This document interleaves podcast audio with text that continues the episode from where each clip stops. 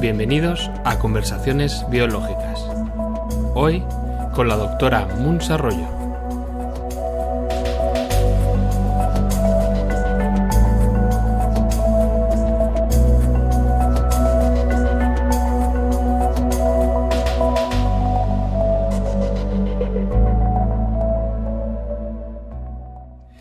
Muy bienvenidos a el podcast Vida Biológica. Hoy vamos a hacer un programa especial, una nueva entrevista de conversaciones biológicas y tenemos con nosotros una invitada muy especial, que es una doctora que ahora os presento, que mm, es una persona muy especial para mí porque me ha ayudado a comprender muchas de las cuestiones a nivel de nutrición y otros conceptos eh, de que cuando yo empecé en mis inicios pues ella fue que me abrió un poco la mente a, a todo este tema más nutricional y para mí pues es un placer tenerla aquí para entrevistarla porque como os adelanté en el episodio anterior es una persona muy antioxidante en sí misma.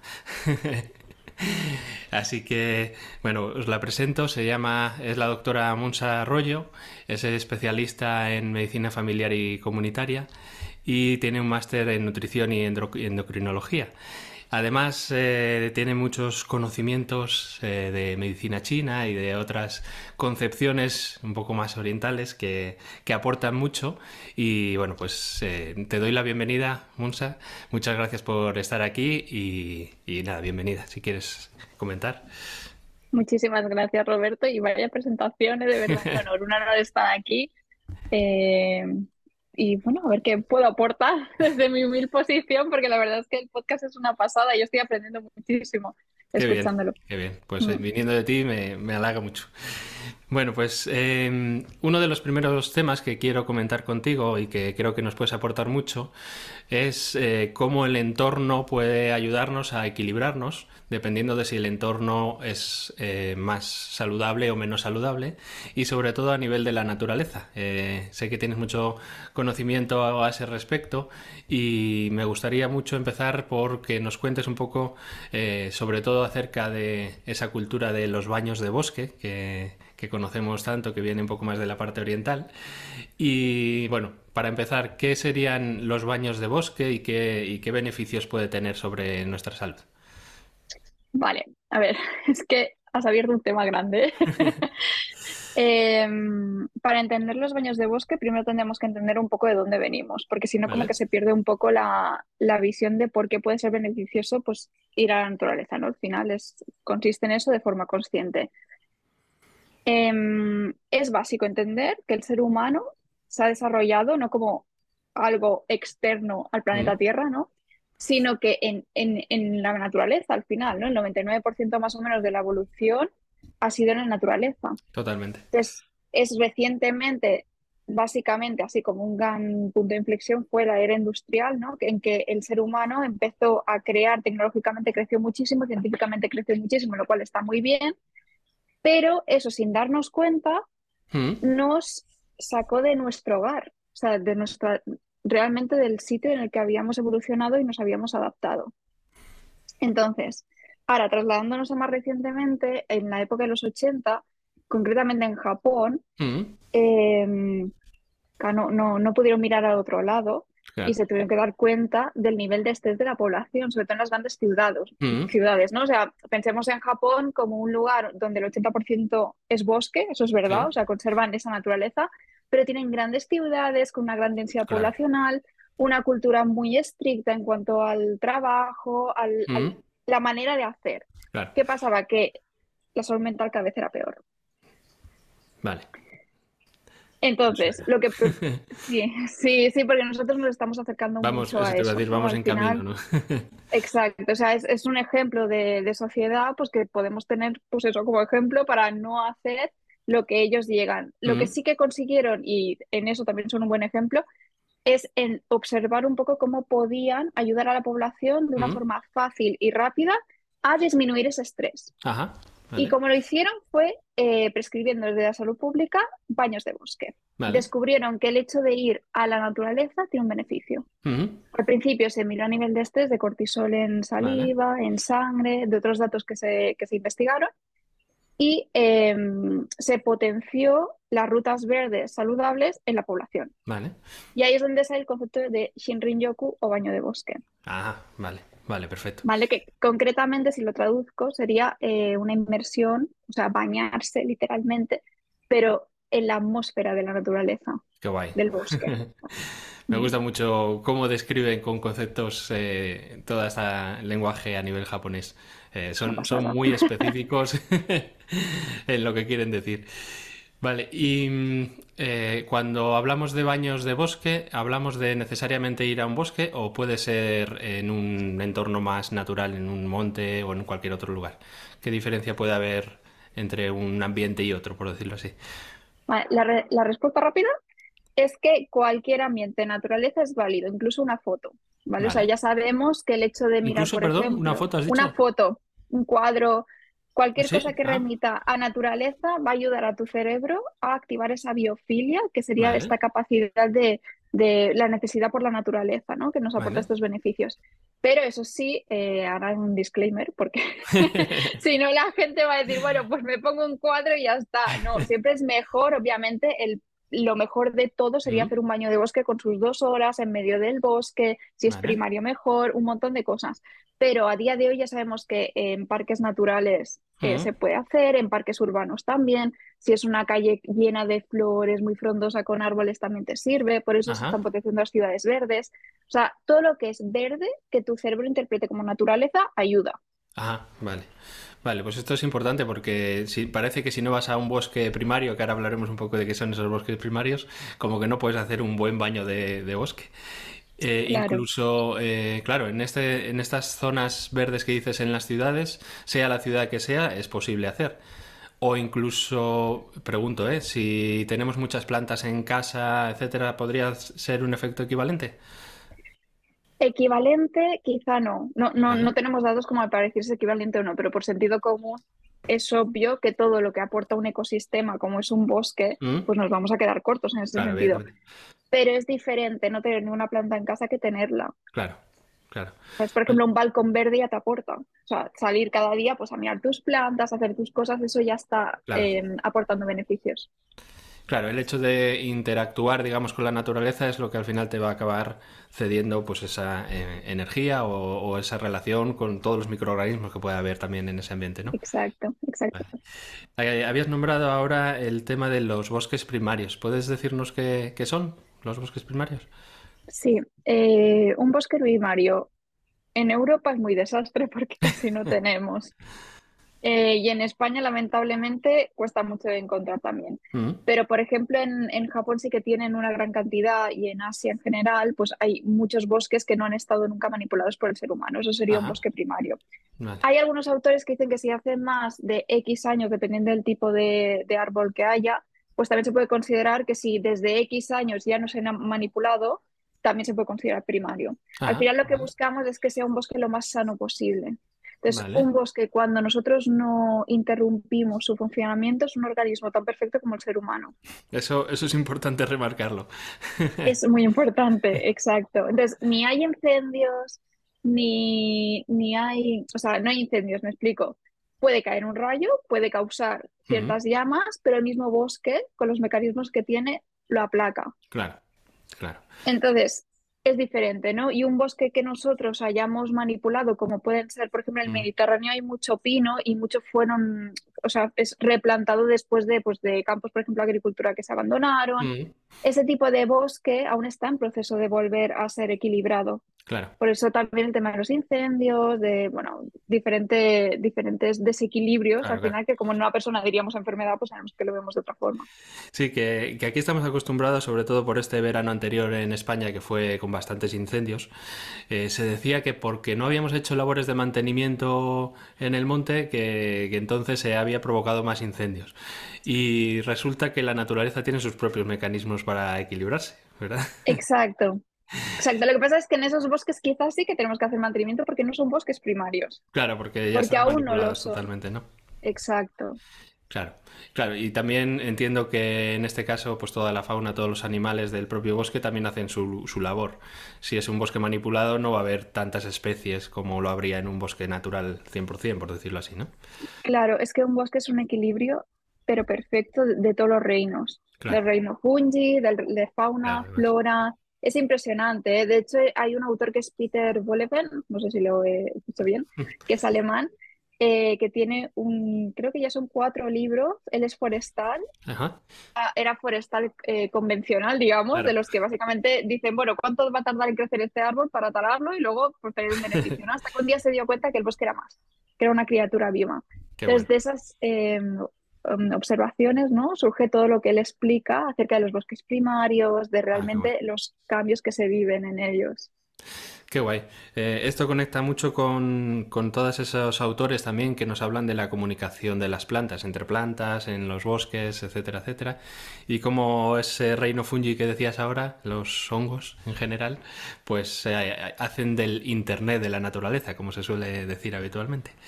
Em, ¿Qué ocurre cuando nosotros nos sumergimos en un bosque así? ¿Qué, ¿Cuál es el principal beneficio o el principal cambio que podemos obtener de entrar en una atmósfera así?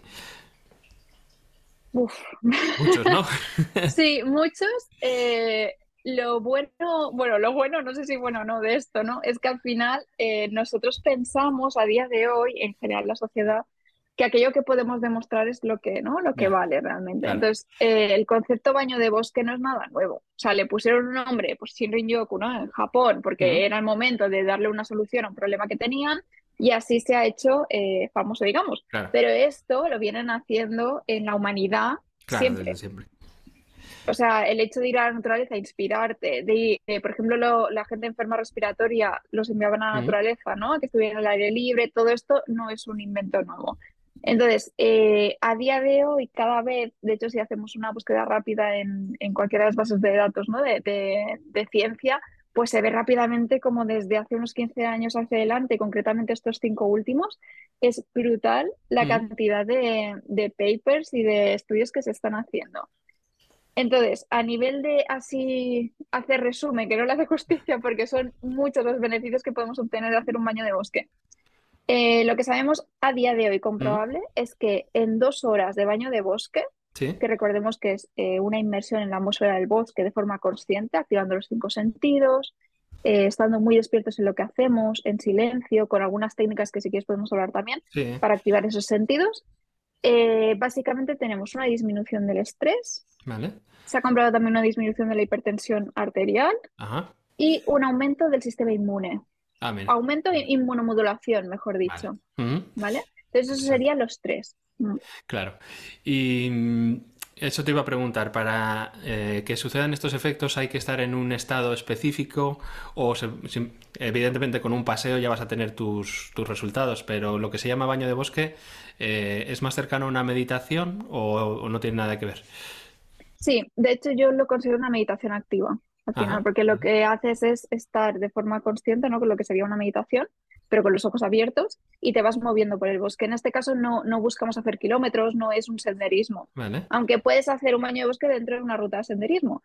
Pero el objetivo en sí mismo es em, estar en silencio, observar, eh, oler, tocar durante esas dos horas y respirar, ¿no? Para, para que esa, esos em, esas moléculas volátiles que hay en la atmósfera que son tan beneficiosas, las pitoncidas, pues puedan, puedan eh, penetrar en nuestro interior. Claro.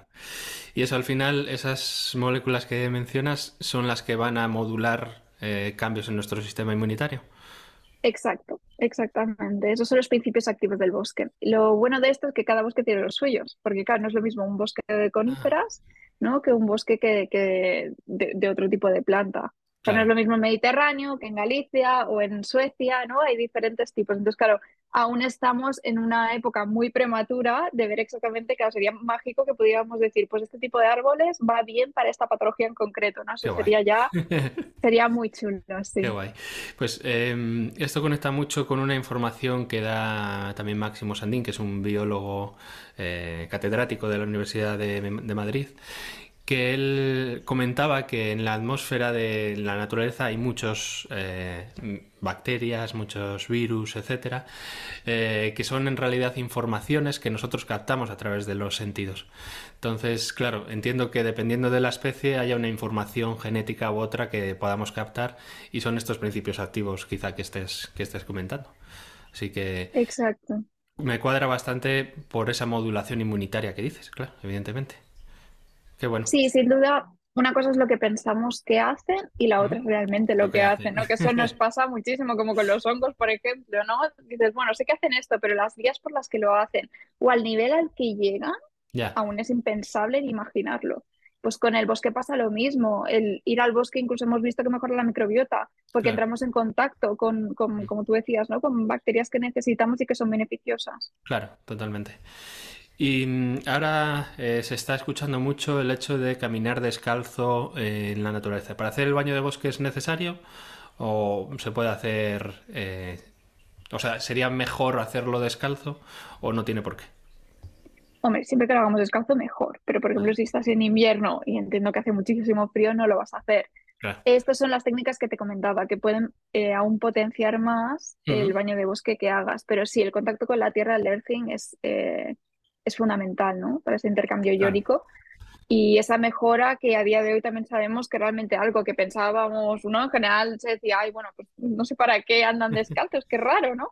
En medicina china también se dice, ¿no? La importancia de la planta del pie en contacto con la tierra. Hace milenios que esto se sabe, pero ahora ya, por fin, ¿no? Como que la ciencia ya lo va observando un poco más, en plan, ay, pues mira, no es ninguna tontería, ¿no? Sirve para algo. ¿Puedes explicar un poco más en detalle qué, ocurre cuando caminas descalzo? Digo, por si hay gente que no conoce o no sabe muy bien qué, es lo que ocurre ahí. Eh, ocurren desde cuestiones anatómicas, ¿Vale? que es el hecho de tener los pies libres, ¿no? de no tenerlos eh, en, el zapato, en el típico zapato, estrecho. Eh, ocurre que despiertas a nivel sensitivo lo que es toda la planta del pie, la, la percepción de la temperatura, de la textura que estás pisando, de tu posición corporal, que es muy importante. O sea, recibes información de cómo estás pisando, que eso lo pensamos muy poco, ¿no? El hecho de caminar. Entonces, hay un, cuando empezamos el baño de bosque, lo que siempre les decimos ¿no? a, las personas que lo hacen es, bueno, ahora camina lo más lento posible y como si fuera lo más importante de este mundo como si no hubiera nada más importante. Entonces, claro, empiezas a notar, ostras, eh, ¿cómo estoy pisando? O sea, ¿en qué parte realmente estoy eh, apoyando más? Y hay mucha patología del pie, que al final es por, porque somos muy, muy inconscientes de nuestros movimientos, bueno, esto lo sabrás tú mejor que nadie, ¿no? De, nuestras posiciones. Entonces, hay desde este punto de vista más mecánico ¿Mm? hasta el hecho de que tocar el, el pie, la piel con la tierra beneficia un intercambio de información entre lo que es eh, la naturaleza y nosotros, ¿no? Es un intercambio directo. Y entonces me estoy acordando de las recomendaciones de ahora para los niños que no jueguen con la tierra, que se pueden ensuciar, todo este tipo de cosas. Eh, estamos coartándoles mucho entonces en cuanto a intercambio de información con la naturaleza, con lo que... Totalmente. Llámale información, llámale microorganismos. O sea, yo al final lo que veo es que le estamos poniendo ¿no? como nombres modernos a algo que es muy básico y este siempre. O sea, yo cuando estudié en la carrera ya eh, nos explicaron la, teoría de la higiene al final, ¿no? Que era eh, la gente enferma y hay mucha alergia porque hay mucha higiene. Claro. O sea, no, podemos vivir en un quirófano. Totalmente. O sea, no, no, es lógico, aunque en el momento en que se descubrieron los antisépticos, pues quizá en ese momento, claro, descubres algo que, wow, qué impresionante, ¿no? Que lo limpia todo, pues lo mejor va a ser que lo limpiemos todo. Seguro. Nos pasa mucho como humanidad, eso sí. Nos pasa siempre que, que descubrimos algo y es como, wow, seguro que esto es lo mejor, vale para todo. Años después, anda, pues igual no. Entonces, ya, ya hay estudios, de hecho, bueno, pero estudios muy grandes que dicen, que los niños, por ejemplo, que viven en rural, tienen mejor salud que los que viven en ciudad. Entonces, los niños tienen que estar en contacto con la naturaleza. No digo con... con, con un bosque primario, no, es necesario ir a un bosque primario. No, no es necesario, pero que toquen la tierra, que, se, que vivan en exterior, sobre todo, que dejemos de vivir en cajas. O sea, eso es, es fundamental para ellos, para su desarrollo en todos los niveles, ¿eh? desde microbiota al sistema nervioso, la vista, porque hay tantos casos de miopía, cada vez somos más miopes. Totalmente. Totalmente.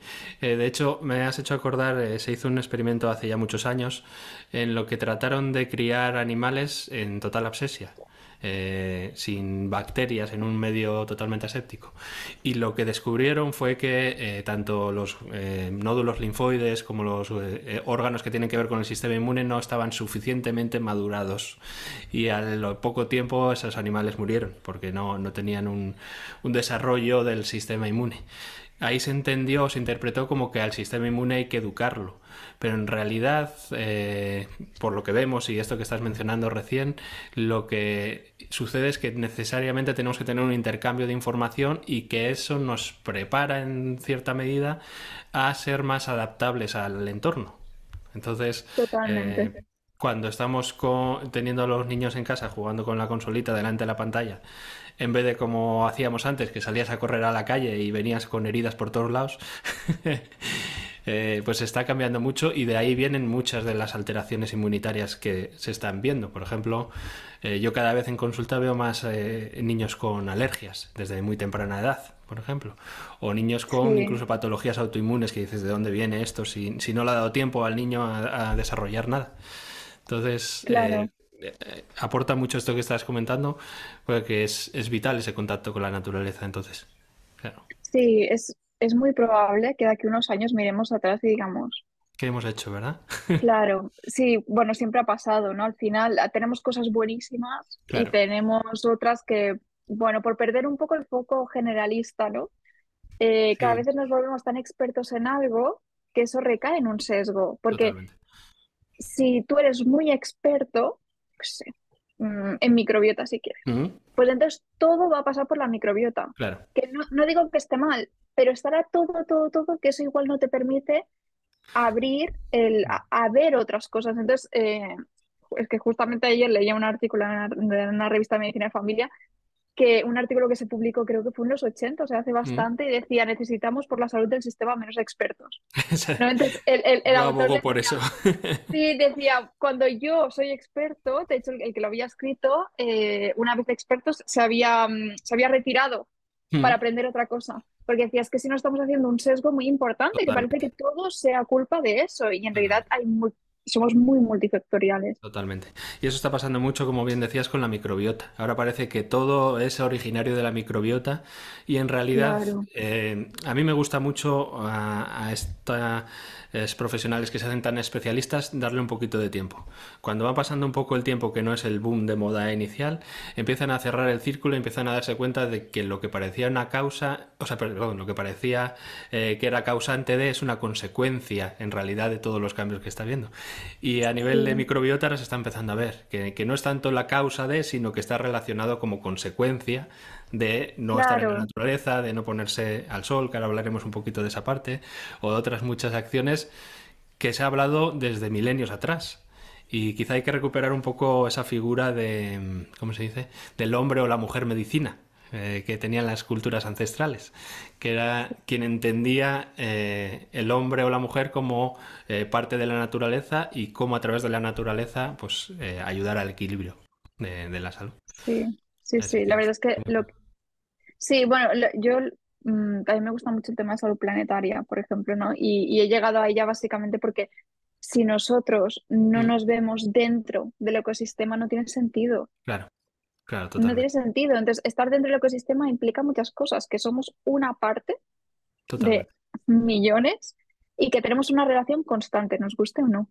Entonces, eh, lo que decías de los niños, por ejemplo, ¿no? Jugando videoconsola, o adultos, ¿eh? Tampoco sí, sí, adultos, porque en vez... porque... claro, en vez de videoconsola, ordenador, pero ¿cuántas horas estamos sentados al día? Eh, ¿Cuántas horas estamos delante de una pantalla? ¿Cuántas horas estamos al sol? Si es que es casi imposible, porque la vida no está pensada ¿no? para estar en exterior y lo que nos eh, favorece es la vida de exterior. Totalmente. Entonces, claro, es, la sociedad está yendo hacia un, bueno, está tomando partido por un tipo de estilo de vida que nos enferma al final. Claro, totalmente. Totalmente. Y esto en Japón lo tienen muy claro, ¿eh?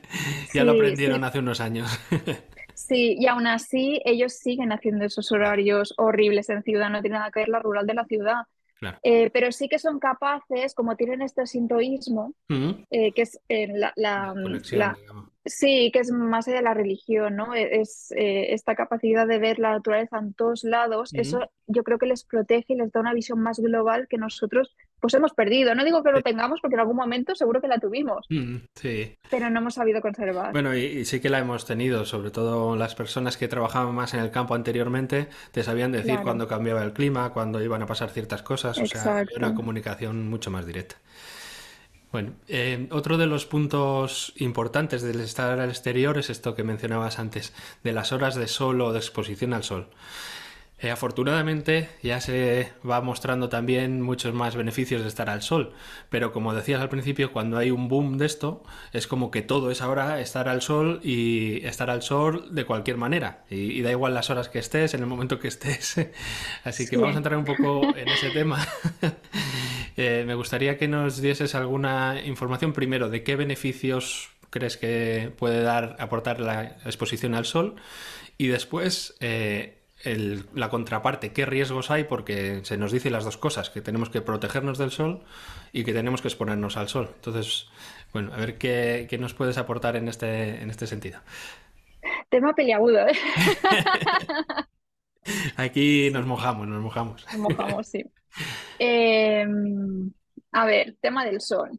Hemos pasado de que es el enemigo público, ¿no? Mm, Número uno, que esto debo decir que no siempre ha sido así. O sea, Muy esto bien. fue a raíz más o menos de, de que existieran los bloqueadores solares. Mm, Eh, que me gusta que eh, María Hernández Bascuñana es una gran experta en vitamina, es nutricionista y súper experta en vitamina D, y ella lo nombra así, ¿no? Que dice, eh, no, no son protectores solares, son bloqueadores. O Bloqueadores. sea, claro que son las cremas, ¿no? Las cremas solares. Entonces, eh, en ese boom que hubo de las cremas, claro, también tenemos que entender el contexto de quizá la gente pasaba de no estar expuesta al sol a de repente, ¿no? Con la- con los primeros movimientos de turismo, Mm, de ir a zonas de sol y estar en las vacaciones, ¿no? Claro. Me quemo, me achicharro como un langostino, eh, hay como duele el sol, ¿no? Y luego aparecen, pues, lo, lo que nosotros diagnosticamos como cáncer de piel, ¿no? Que hay diferentes, eh, la mayoría mm, son un problema in situ, digamos, no, no van Mm, más allá, pero luego está el temido melanoma. Claro. También desde la facultad se nos explica que el melanoma, que es el, el- realmente el que es muy, eh, muy peligroso, Mm, tiene más, ave- tiene, o sea, tiene más eh, relación con no estar expuesto al sol en todo el año y achicharrarte dos semanas que no la exposición Claro. continua. Entonces, Claro, totalmente. yo creo que tenemos que ir con cuidado con dos cosas, en sacar Mm, cosas de contexto mm, y dos, y dos en la en recomendaciones generales a todo el mundo por igual. Claro. Entonces, eh, yo de hecho soy so- anti recomendaciones en general. Hay muy pocas cosas que pueda recomendar así para todo el mundo, Mm, porque realmente cada uno es una persona única y repetible. O sea, es así. Y tiene una, una- un contexto y unas características que tenemos que tener en cuenta. Mm, Entonces, dicho esto, eh, el sol no es ni bueno ni malo. El sol es necesario. O sea, estamos en un ecosistema que es el planeta Tierra. Hemos evolucionado con el sol. Claro. Y tanto hemos evolucionado con el sol que cada célula de nuestro cuerpo tiene un mini reloj que funciona en base a ese, re- a ese sol, ¿no? Cuando Claro. es de noche, cuando es de día, esos son los ritmos circadianos. Por tanto, la exposición solar, sobre todo por la mañana, es necesaria para que el cuerpo entienda en qué horario está. Claro. Claro. Claro, si a las 9 de la noche nos ponemos una pantalla, luego voy entrando más cosas del sol, ¿eh? Pero esta es básica. Una pantalla, la, la- la luz que tiene, es como si fuera las 12 del mediodía. Vale. Ajá. Es claro, a las 9 de la noche me estoy exponiendo a una información que me dice, no, es que son las 12 del mediodía, ¿cómo voy a dormir luego, a descansar bien, ¿no? ¿Qué es lo que llaman Entonces, habitualmente de la luz azul o...? Exacto, sería la luz azul. Vale. Y luego está el tema de la luz roja, ¿no? Que sabemos que es muy importante, de Mm, hecho, eh, antes de que, ahora es un boom ¿eh? también, siempre pasan estas cosas, pero hace tiempo que nosotros ya lo practicábamos porque básicamente eh, lo que mm, eh, intentas cuando no, a ver, lo ideal sería salir al exterior, o sea, tener... el exterior con la luz natural y ya está. Eso Claro. sería, eh, no hace falta ir a las cuevas, ¿eh? O sea, puedes tener pues un balcón, un jardín, una terraza, Mm, eh, una ventana, ¿no? Que te permita ver estos cambios, pero lamentablemente no siempre es posible. Entonces, una manera de hackear todo esto pues sería con la luz roja por la mañana, a la mm, salida del sol y por la noche cuando ah, se pone el sol. Porque es esa luz, ¿no? Que es más infrarrojo, que, que mm, el mm, tono es más eh, cálido Entonces eso también le informa a tu cerebro si el sol está saliendo, si se está poniendo, lo pone todo un poco en marcha, igual que al cerebro, el resto de órganos. Vale. ¿Vale? Esa sería una, una de las funciones principales del sol. Otras funciones que tiene, eh, pues la famosísima vitamina D, ¿no? O sea, generar esa vitamina D a través de la piel. Eh, más o menos el 80% de la vitamina D3 que producimos es a través de la piel gracias al sol. Gracias al sol. Sí menos del 20% podemos hacerlo y eso ya te digo que depende mucho de la gente lo que come y tal, pero bueno, podría ser de la dieta, ¿vale? Pero básicamente, viendo números ya se ve que la fuente principal es el sol. ¿Qué pasa? Que tenemos un déficit generalizado de vitamina D3. Eso es eh, innegable. Eh, ¿Qué solución se ha propuesto? Bajar el rango. eso quería entrar más sutilmente, pero ya que entrar por la puerta. Eh, bueno, es que es así, ¿no? Bajar el rango de normalidad. Entonces, eh, no es la solución. O sea, realmente, ¿por qué la gente lo, preguntan, ¿y por qué ahora hay tanto déficit de vitamina D? Y por ejemplo, en España hay déficit de vitamina D3 de los países más em, soleados de Europa. Incluso en un estudio que se hizo en estudiantes de medicina en Tenerife también se vio un déficit de vitamina D3. ¿Tenerife directamente? Sí. ¿Por qué? Estudiantes de medicina. Porque si no sales, da igual donde vivo. si te tapas hasta las orejas y vas de casa al coche, coche, trabajo, estudio, universidad, lo que sea, y de allí al coche otra vez y vas a casa o transporte público, lo que sea, claro, siempre estás bajo techo. Claro. Entonces, hagamos un poco de reflexión del tiempo que pasamos bajo techo, porque es muchísimo. Totalmente, totalmente. Y debería ser la excepción. Ajá. Entonces, eh, perdón, ¿es necesario que el sol te dé directo? Es decir, que no haya o que cuanta menos ropa haya mejor, todo este tipo de consejos que se suelen dar. Sí, eh, los consejos oficiales sobre el tema de la exposición solar ahora están un poco obsoletos ya. Entonces, lo que se decía antes de cara y brazos no es suficiente.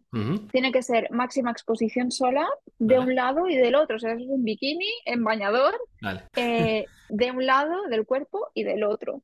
¿Cuánto tiempo? Ahí es donde decía, eh, máxima precaución porque depende de la persona. O sea, yo con 5 o 10 minutos tengo más que suficiente. Eh, nunca tienes que quemarte. Esa es la norma. Nunca hay eritema. O sea, cuando, cuando eritema es rojez cuando la piel, además tú lo notas enseguida, antes de quemarte notas que, se, que es como que se pone un poco más eh, no sé cómo decirlo, eh, como más seca, ¿no? Tirante. Cuando notas tirante, ya es el momento de eh, nos vamos. De hecho, algunas sociedades científicas recomiendan, algunos dermatólogos lo he escuchado, ¿no? Que les dicen a la gente, mire, póngase el bloqueador solar cuando llegue a la playa, por ejemplo, ¿no? Entre el aparcamiento y la playa no te lo pones. Entonces, esos 5 o 10 minutos pueden ser suficientes para que tú eh, crees esa vitamina D. O sea, una persona sana más o menos eh, crea unos 10.000, 20.000 unidades al día de vitamina D3 a través de la piel, si hace esta buena exposición solar. Claro, eh, y el hecho de poner bloqueadores, ¿bloquean la producción de vitamina D directamente? Cuando te pones la crema solar. O sea, ¿no hay algún método que puedas estar, entre comillas, eh, más protegido sin llegar a bloquear eh, la parte solar? Vale, el tema del, bloqueador solar em, es que si te lo pones bien bloquea 100%.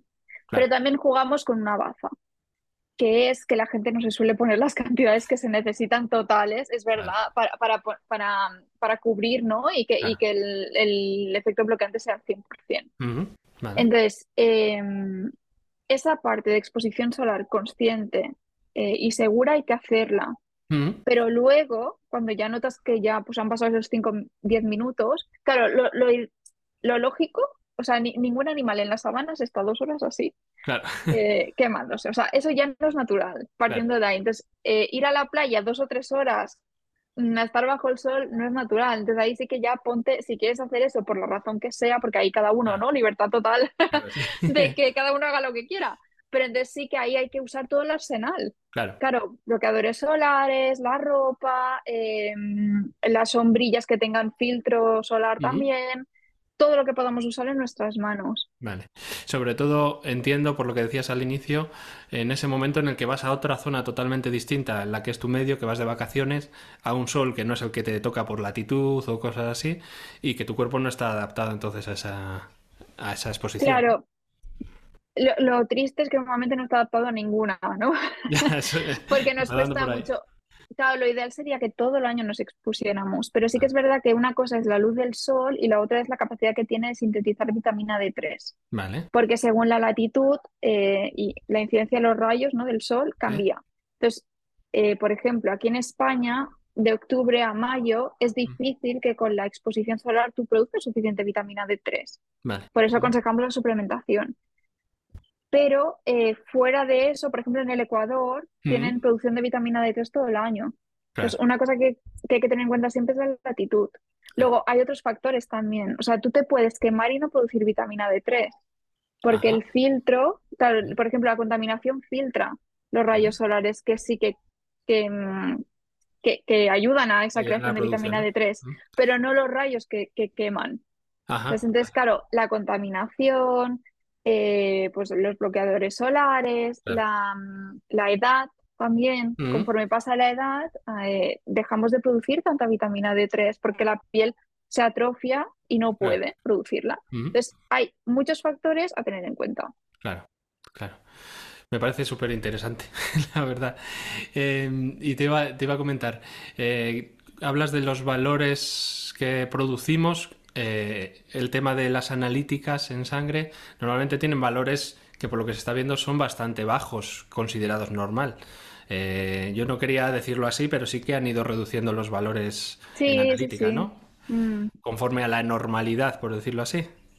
Sí, los laboratorios están disminuyéndolo que, claro, bueno, también por un tema de intereses, vamos a decirlo también así, como con el colesterol y otras muchas cosas.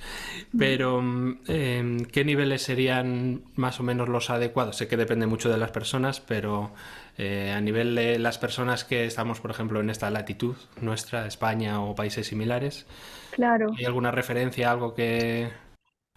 A ver. Tener de niveles? El nivel en realidad tendría que ser para todo ser humano, más o menos. Lo que cambia es si necesitarás suplementación o no. Vale.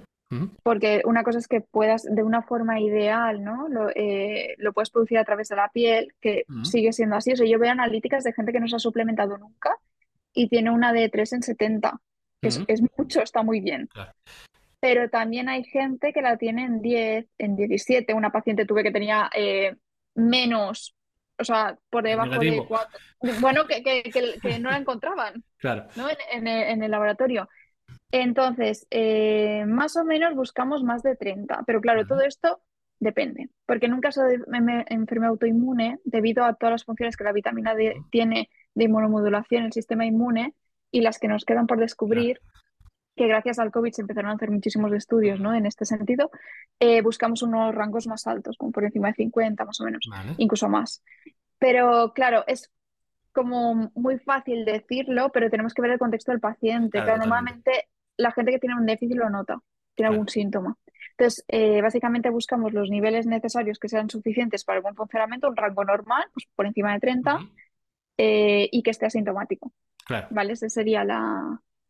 ¿Y y que mm, si tenemos la vitamina D baja, por si alguien no conoce mucho del tema, ¿cuáles serían síntomas generales que puedes eh, que puede notar una persona? Es que lo puede dar todo. Hasta hace poco, de forma oficial, bueno, y creo que se, de forma oficial se sigue diciendo que no lo notas, ¿no?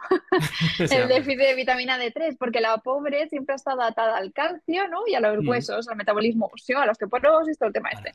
Pero es que tiene mucho más que ver con, De hecho, casi todas las células tienen receptores de vitamina D3. Eso nos tiene que hacer pensar que algo está pasando ahí, ¿no? Entonces, eh, yo me he encontrado pacientes básicamente con astenia, ¿no? Que es el cansancio, eh, con dolores, mm, por ejemplo, fibromialgia, ¿no? Que mejoran muchísimo al aumentar la vitamina D3, enfermedades autoinmunes, Em, en obesidad a veces también, bueno, a veces es que casi siempre hay un déficit de, de, D3 porque la, vitamina D3 una vez la producimos se almacena eh, de forma evolutiva en, en, la grasa. En las grasas, ¿no?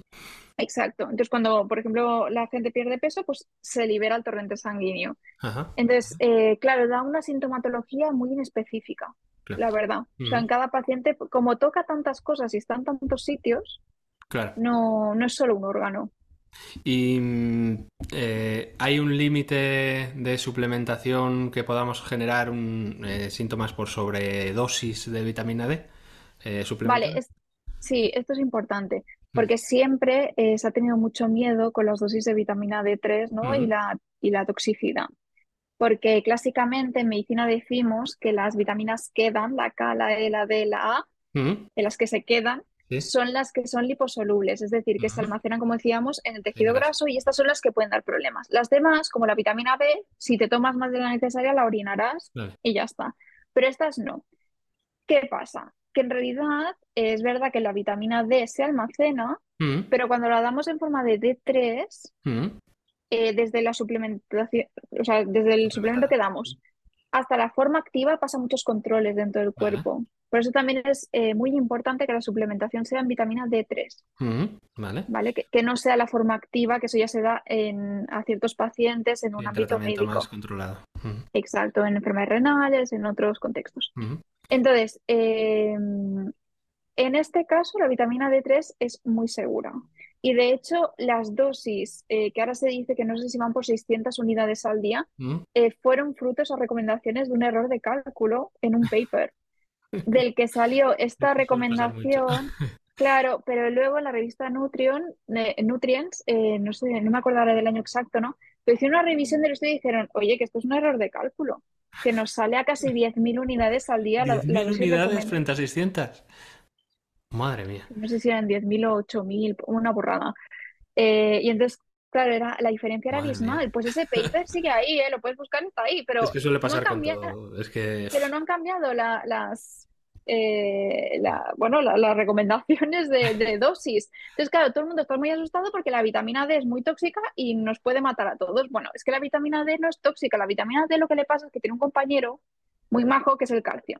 Entonces, la vitamina D eh, es verdad que en ciertas condiciones, como puede ser un hiperparatiroidismo, que eso es una palabreja un poco así, pero básicamente es una condición que nosotros cuando suplementamos con vitamina D a, a partir de 2.000, 4.000, bueno, me gusta mirarla, pero hasta 10.000 de suplementación normalmente no hay problema, ¿vale? Pero de 2.000, 4.000 se puede suplementar sin problema Vale. a la, la gente en general. Pero esa PTH hay que mirarla, porque si tienes esa condición, es verdad que si yo suplemento vitamina D3, lo que haré es que el calcio aumente. Claro. Y ese es el, el verdadero problema, Vale. una hipercalcemia. Eso sí que eh, puede dar arritmias, puede dar situaciones muy graves, Claro. pero es en ese contexto. Vale, vale. Vale, perfecto. O sea que eh, como eh, matemización, como resumen, eh, es necesario mucha más dosis de vitamina D de la que o generamos o suplementamos, cualquiera de las dos, y que se puede tomar con relativa tranquilidad, excepto en esos casos concretos, sobre todo cuando se toma en forma de D3. Exacto. Eso es. Vale, vale, perfecto. Em, ¿los niveles bajos los relacionas directamente con una no exposición al sol o pueden haber otros componentes que hagan que la vitamina D sea baja? Sí, em, además de la no exposición solar o la exposición pero mal, Mal hecha, claro. es decir, solo unos días al, al año, ¿no? Em, o me pongo bloquea- bloqueador solar untada entera desde el principio, con lo cual no, no hago nada de esto. Hay otra condición que sí que es la, la inmunidad, la autoinmunidad. Entonces, en pacientes que tienen enfermedades autoinmunes, hemos visto resistencia a la vitamina D3, que por más Ah, que suplementes, tienes que suplementar a dosis cada vez más altas para que al fin empiece a aumentar. vale. Esto es por un tema de los receptores que hacen de, receptores de vitamina D3 que tienen resistencia. Resistencia. Vale, vale, perfecto. Em, como decías, la vitamina D participa en muchos procesos, eh, en, casi todo lo que tenemos en nuestro organismo participa y en uno de ellos tiene que ver con la parte metabólica, eh, de todo el metabolismo en muchos niveles.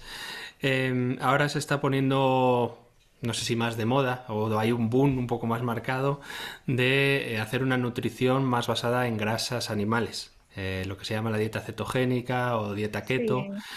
Eh, antes de entrar en qué consideras y demás, ¿nos puedes explicar un poco en qué se basa eh, la dieta cetogénica para alguien que no, que no conozca? Sí, la, la dieta cetogénica se basa en alimentarte de grasa y proteína. Es una, o sea, como que escucho un nutricionista, porque es como el- el- la definición muy básica, ¿vale? Pero para que lo entendamos, haríamos eso. O sea, entonces de forma indirecta se bajan los hidratos de carbono, Vale. porque tienes que aumentar la, la proporción de grasa y de y, y proteína. Em, eso sería la definición de dieta ceto. ¿Y qué es la eh, cuando se habla de que se entra en cetosis, los cuerpos cetónicos, esas palabras raras que probablemente mucha gente no conozca, Sí. eh, qué implicación tiene o qué o, o qué ocurre en esos niveles? Vale. Sí, aquí hay que mm, destruir un mito, que es que el cerebro se alimenta de glucosa, ¿vale? El Eh, mito tenemos es que el cerebro se alimente de glucosa. Vale. sí, ¿no? Que todo el mundo dice, el Sí, sí, cerebro por se alimenta se la azúcar, o glucosa de el cerebro. azúcar, ¿no? Mejor dicho, azúcar. Vale, eh, eso es un mito, porque volviendo, ¿no? al tema evolutivo, eh, nuestro cuerpo sigue siendo en su mayoría igual que el de la prehistoria. O sea, coges a un señor de hace 20.000 años y lo vistes como nosotros ahora y no te darías cuenta seguramente que es de hace 20.000 años a nivel fenotípico, es decir, lo que vemos desde fuera. Entonces, en ese contexto, para entender el metabolismo actual, hay que mirar a ese también. Eh, no había comida siempre a disposición. Claro. Por tanto, eh, como no disponíamos siempre de comida, alguna vía había, te- tenía que existir para que sobreviviéramos, porque igual podíamos estar dos, tres días sin comer. Claro. Si realmente el cerebro solo se alimentase de azúcares, no hubiéramos sobrevivido. Mal, sí. Claro, por eso tenemos otra vía, que es la Ujú. cetogénica, la de la cetosis. Ujú. Entonces, lo que pasa es que cuando, cuando entramos en cetosis, es decir, no hay hidratos de carbono, Ujú. el cuerpo se tiene que espabilar por otra vía y lo que genera son cuerpos cetónicos. Vale. Esos cuerpos cetónicos también llegan al sistema nervioso. Alime- ahí también nos dan energía, ¿no? Para llegar al cerebro. Pasar de una vía de, la, de, la- de los azúcares, digamos, a los cuerpos cetónicos es lo que nosotros llamamos flexibilidad metabólica. Y todos deberíamos ser capaces de tener esa flexibilidad. De ahora voy por esta vía, pero si maña- mañana hago un ayuno, no pasa nada porque tengo la otra vía. Vale. Vale. ¿Vale? Y Eh, dime, dime. el concepto este de flexibilidad metabólica me gusta mucho, pero muchas veces, o la percepción que yo tengo cuando escucho a personas hablar de la dieta keto y todo esto, es que volvemos otra vez a un tema más de radicalización. Es como que la glucosa sea mala para muchas cosas, eh, no hay que tomar hidratos de carbono, eh, porque los hidratos de carbono inflaman, generan oxidación, etc. Hay mucha información en ese nivel. Eh, ¿nos puedes aportar un poco de luz al respecto? ¿Es tan malo comer hidratos de carbono como, como dicen? ¿O el problema puede estar más en que tenemos, como dices, la comida a disposición y comemos muchas veces? O bueno, cuéntanos un poquito si puedes aportarnos un poco a ese nivel. Claro, yo al- a la conclusión que he llegado es que el problema básicamente es que nos hemos desnaturalizado. O vale. sea, hemos perdido nues- nuestro origen, aunque está ahí, pero no lo vemos. ¿Qué quiero decir con esto? Em, sí, tenemos comida a disposición siempre, ujú, pero es que además es comida que no es real, la claro, mayoría, ¿no? Es, es comida hecha por una industria que lo que quiere al final es vender. claro. Es comida hecha pensando que esos mecanismos de protección de saciedad, por ejemplo, no se activen. Ujú, Que a través de la vista, claro, nuestro cerebro va loco por encontrar hidratos de carbono claro. refinados. Por ejemplo, la miel, porque sabía que en un contexto de que quizá no volvía a comer eso en Ujú, muchos días, necesitaba que la persona se moviera a buscar hidratos. claro. Sobre todo fruta, miel, por ejemplo, que era muy compleja de conseguir, ¿no? La miel ahí en- con todas las abejas, y, eh, no, no era algo que pudiéramos tener Mm, cada día. Entonces, eh, ese mecanismo de buscar el hidrato de carbono es real, existe. O sea, por eso tenemos apetencia, porque es la forma más fácil de conseguir energía. Pero lo que no es normal es tener esa forma cada día a todas horas. claro, claro. Entonces, el, el boom de la dieta keto es bastante reciente, pero la verdad es que esta dieta eh, la usamos desde principios de, lo, de 1900 Ujú, eh, en el tratamiento en niños, sobre todo de la epilepsia. O sea, Ajá. antes que hubiera fármacos antiepilépticos, a los niños se les trataba con dieta cetogénica, Ah, qué porque los cuerpos cetónicos, sí, porque los cuerpos cetónicos eh, demostraron que hacían que el cerebro fuera menos reactivo y dejaban de tener eh, Ujú, eh, crisis. Las crisis, ¿no? Ujú. Y a día de hoy hay gente con epilepsia que sigue esa dieta, pero por un tema terapéutico. Ajá. Claro, ¿qué ha pasado? Que todo esto que estaba ahí, y encima incluso, ¿no? Hab- Había, mm, bueno, co- como siempre pasa, ¿no? Que hay gente en contra y gente a favor. esto no puede ser bueno, mantenido en el tiempo, y es verdad que no lo sabemos si, si es bueno o no mantenido en el tiempo, porque no hay estudios a tan largo, eh, a tanto tiempo. Pero lo que sí sabemos es que tenemos un problemón ahora, y se llaman enfermedades metabólicas eh, o crónicas no transmisibles, es decir, ¿de qué muere la gente ahora? No muere de, la mayoría en general, no muere de accidentes, como podría pasar en X años, ¿no? Eh, ahora la gente muere de enfermedades en general previsibles con un estilo de vida saludable. Estilo de vida saludable es aquel coherente con nuestra evolución, con nuestra biología. Entonces, eh, como tenemos un problema muy heavy de obesidad, de diabetes tipo 2, de, de, hipertrigliceridemia, eh, básicamente en relación a este tipo de ultraprocesados, de estos productos, pues claro, ¿qué, ¿qué, pasa? Que se buscan soluciones rápidas. Y la solución rápida es, bueno, pues hago cetogénica dejo de tomar hidratos de carbono, elimino toda esa base y claro, obviamente si entras en cetosis vas a perder peso. claro. La cuestión es desde, dónde lo haces, ¿no? Y por qué lo estás haciendo y qué eh, sentido evolutivo tiene para ti hacer eso. Porque no es lo mismo un contexto, por ejemplo, em, yo un tema en nutrición sé que hay mucho mucha controversia con todo. O sea, porque es muy difícil hacer un estudio de nutrición bien hecho. Es, Claro, tú no puedes encerrar a un montón de gente y vigilar 100% lo que comen. O sea, es que es muy complicado y además no somos hornos que pones 100 calorías y salen 100 en forma de energía. No, hay un tema de absorción, hay una microbiota, hay el ejercicio que hagas o no, tu metabolismo propio, enfermedad. Mm. Bueno, es que no acabaríamos. Entonces, como es tan complicado, eh, por eso hay que ir con mucho cuidado cuando se hacen, se crean dogmas, mm. ¿no? Alrededor de ciertas dietas. Y una forma de poner luz a todo esto es otra vez ir a lo más grande nuestro, ¿no? Somos un microcosmos dentro de un gran macrocosmos. Pues voy a ese macrocosmos que es la naturaleza y me fijo en seres humanos que hagan mucho tiempo que siguen estas dietas. Mm. ¿no? Y esta pregunta de cuál es la, dieta perfecta para el ser humano, Buah, la primera que me hice, ¿no? y, he pasado por varias estaciones. Entonces, eh, una de ellas con la cetogénica fue un plan, vale, ¿de dónde viene esto? Ok, ya lo sé, ¿no? Que quieren dar una solución a un problema, ok.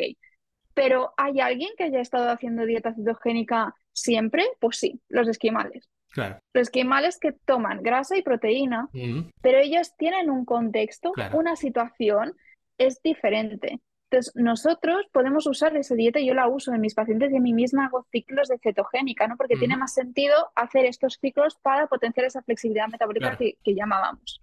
Pero no es ni que los hidratos de carbono sean malos, ni que la cetogénica sea la panacea. O sea, yo ahí sé que mm, soy muy estricta en ese punto, es decir, no, no vale para todo en todos lados. Totalmente.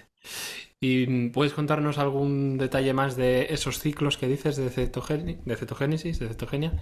Em, sé que no hay normas para todos, pero más o menos cuánto tiempo, eh, cada cierto tiempo, cada cuánto, cuánto de tiempo hacer este tipo de dieta. Sí, yo normalmente lo hago sobre todo en invierno, ¿no? Que es cuando por, de forma natural menos hidratos de carbono hay en la naturaleza, menos verdura y, fruta hay. Eh, y hacemos normalmente pues 15 días, 3 semanas. Y luego en primavera, antes de que empiece todo la, otra vez, ¿no? las verduras, que la naturaleza se despierta, pues hacemos otro. Ajá, Por ejemplo, también lo puedes hacer pues cuando notas que, mm, o sea, yo la primera, ¿eh? no, no tenemos una alimentación perfecta, ¿no? La mayoría de personas. Entonces, es en épocas de más de estrés, que has comido peor, que notas que el metabolismo se enlantece, es una forma de espabilarlo, ¿no? Pero siempre a ciclos. Y sintiendo que realmente va bien, es como el ayuno intermitente, ¿no? Que también es necesario y tiene que estar, pero hay contextos y contextos. Entonces, son herramientas, son herramientas a usar. Vale. ¿Y sueles utilizar el ayuno de más largo tiempo, eh, no el intermitente? ¿O sí, recomendarlo en casos concretos? Em, yo recomiendo mínimo 12 horas, que es como lo más fácil, entre la cena y, la, y el desayuno, y luego podemos ir alargando. Em, depende del contexto, ¿eh? porque por ejemplo en pacientes con hipotiroidismo mejor no, no llegar a ese nivel de estrés porque podría llegar a empeorar, ¿no? Pero alargarlo hasta las 16-18 horas, mm. o sea, yo he tenido épocas de, de, hacer solo una comida al día, que no es que comiera menos, sí, porque al final lo que haces es toda la comida ¿no? que sea nutricionalmente densa en ese momento. Y luego de vez en cuando hacer uno de 24 horas, 48 incluso. vale. pero siempre no testeando cada uno cómo le sienta, el entreno cómo va con eso, bueno, y, y también, la verdad, eh, lo encuentro muy cómodo porque me tengo que preocupar de menos comida, ¿no? Eso sí es verdad. Eh, no sé quién se lo oí eh, en redes hace poco que hablaba de que somos esclavos de la comida y que somos esclavos de los ritmos de a qué tal hora hay que comer, cenar. Sí, Y me gustó mucho ese concepto de libertad y de comer cuando tengas hambre, básicamente, y cuando, como estás diciendo, cuando notes que va todo un poco más lento, tienes más espesa la mente, eh, algunos signos, pues no estaría de más hacer a lo mejor algún ayuno un poco más largo, ¿no? exacto. Sí, sí. Que el horario es social, no, no es natural. Entonces, y si no desayunas, ¿qué pasa? Nada. Mientras tú comas saludable y con la densidad que necesitas y te encuentres con energía, no hay ningún problema. Y mm, eh, en el podcast anteriormente habíamos hablado de el entorno, de comer alimentos del entorno. Mm, Em, ¿crees también que es importante eh, todo el tema de proximidad, de incluso si se puede, pues cultivarlos uno mismo, pero no, no siempre se puede? Em, ¿nos aporta más que si fuese, aunque sea de otra zona de España, que sea cercano, pero no de nuestro territorio? ¿Cómo, cómo entiendes ese tema? Sí, nos aporta a nosotros y al planeta, que esto también es necesario. O sea, cada vez que, que nos alimentamos, al final es como un voto que hacemos, ¿no? De, de- del mundo que queremos. Eh, y aparte es que es saludable. O por ejemplo, sabemos que los alimentos ecológicos, aunque mm, ha habido una, ahora ya no se escucha tanto, pero sí que es verdad que yo leí muchas veces de, no da igual ecológico que no ecológico, es igual de nutritivo. No es verdad. O sea, hay, hay un estudio inmenso en Francia en que relacionaban ciertos tipos de cáncer y creo concretamente que era el de mama Mm, eh, que se reducía cuando la gente consumía productos ecológicos, la incidencia. Que es verdad que no, que no, no es causa-efecto, o sea, son estudios de relación, mm, pero ya te están diciendo algo. Y luego también análisis de, por ejemplo, comparar un pimiento normal con uno ecológico y ver que tiene más nutrientes. Por ejemplo, el, el magnesio, es, hay un déficit de magnesio poblacional también bastante elevado y el magnesio de la planta lo, lo coge de la tierra. ya. Entonces, si es una tierra que es un monocultivo, que es el típico cultivo que solo Sí. hay una, ¿no? Em- inmenso, que solo hay un tipo de verdura y la van repitiendo, repitiendo, repitiendo sin dejar descansar, esa tierra que le va a aportar a la planta que luego tú te comes. totalmente. Entonces, entonces, eh, es importante hacer esas reflexiones y si ecológico es mejor, sí, pues que no tienen por qué llevar el sello también, o sea, si lo lleva genial, pero si tú cultivas en tu casa o cerca, tienes la suerte de poder hacerlo sí, y no añades ni tóxicos, ni disruptores, ni nada más, claro. pues obviamente será mejor. Y luego el tema de temporada es muy importante porque eh, solo hay que observar, ¿no? La planta tiene sus ciclos. Si tú consumes la planta cuando está en su momento eh, de auge, es Sí, cuando más nutrientes tiene, por tanto, más nutrientes vas a consumir tú, claro, claro, eso también. ¿vale? Y el tema de proximidad también es importante porque no es lo mismo un- una verdura, una fruta que ha sido cosechada y te llega en tres semanas Claro, que la que comes directamente. ya, ya, ya. Por las cámaras también de frío, el cambio de temperatura y todo el tratamiento, ¿no? Mm, Sí, además del transporte, además, lo que contamina, que luego nos llega otra vez a través del aire, la tierra y el agua. ¿no? Es que todo, todo llega, todo vuelve. Qué bueno, pues muchas gracias. Mira, y por cerrar el círculo ya con la naturaleza otra vez, eh, para mí tiene mucho sentido lo que hablan de, de las zonas azules, de las zonas de mayor longevidad del planeta, que es donde precisamente se ven eh, todos estos parámetros, gente que se alimenta de los alimentos suyos, que están en el campo, que se exponen, etcétera, etcétera. Eh, ¿nos puedes contar un poco más si conoces del tema de qué se tratan estas zonas azules, por decirlo así? Y si tenemos alguna por aquí Sí. cerca en el- de donde estamos. Sí, sí, la verdad es que el- las zonas azules se, se publicó, bueno, es un libro, ¿no? El que explicaban, si no recuerdo mal, era de, de una expedición del National Geographic que se dedicaron a, a, a ir a los lugares más longevos del planeta. Se preguntan por qué esta gente vive tanto. Entonces, eh, hay diferentes sitios, ¿no? En América hay un sitio, aquí cerquita sería Icaria, Mm, en, en el el Mediterráneo. Mediterráneo. Luego, eh, sí, en Japón, ¿no? En la, la villa de Ujimi, en Okinawa. Eh, yo tuve la suerte de poder ir a Okinawa a comprobarlo. Eh, y realmente lo que miran los autores es muy interesante porque es lo que tienen en común esta gente, porque pese a ser culturas tan diferentes, que nada tienen que ver, claro. eh, su estilo de vida sí que es muy ¿Ah, similar. sí? Ah, mira. Entonces, no solo se, se, fijaron, por ejemplo, en la dieta basada en plantas. Cuando decimos eso, no es que sea vegetariano. De hecho, yo en el momento que fui a Okinawa era eh, vegetariana, muy vegetariana, vegana, y lo pasé fatal porque en, Okinawa eh, sí que comen carne. De hecho, a mí, me, o sea, yo pensé, digo, ¿pero cómo puede ser? O sea, no pueden comer carne, ¿por qué comen carne? ¿no? Me, ha destruido. Y es malvada la carne, si la carne. ¿Qué está pasando, no? Eh, ya, concepciones aparte del maltrato animal, todo esto aparte, ¿vale? A, nivel de, lo que realmente hay ahí, es que realmente sí que comen carne, o es que la proporción es muy pequeña. Comen carne y pescado, pero comen mucha verdura. Entonces, por eso cuando yo personalmente, cuando digo dieta basada en plantas, es esa, que la mayor proporción, que la base son las plantas.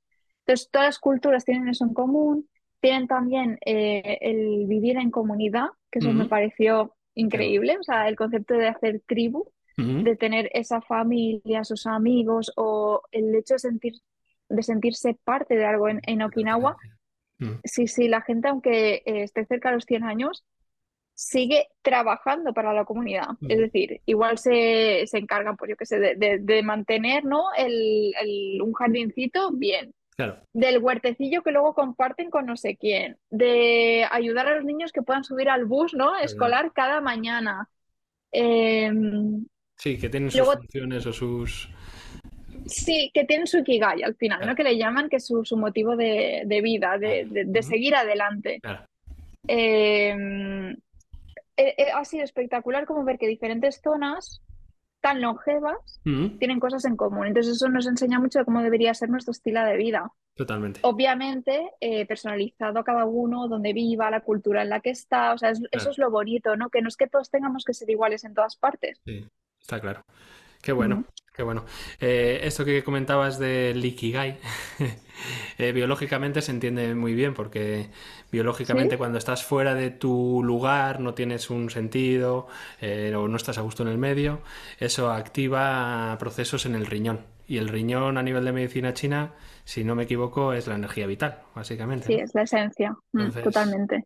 Eh, está muy conectado. Bueno. la verdad que, eh, mira, no conocía esta parte de que cada uno tenía, digamos, su función y estaban ocupados en el buen sentido eh, hasta, hasta el último día que estén sí, en este Sí, totalmente pero, pero es algo fundamental, la verdad, a nivel biológico. Y ese sentido de pertenencia también es algo fundamental, que es algo con lo que estos tres años anteriores pues han tratado de separarnos, de, disgregarnos, y eso ha generado también muchas de las alteraciones que estamos viendo hoy en día.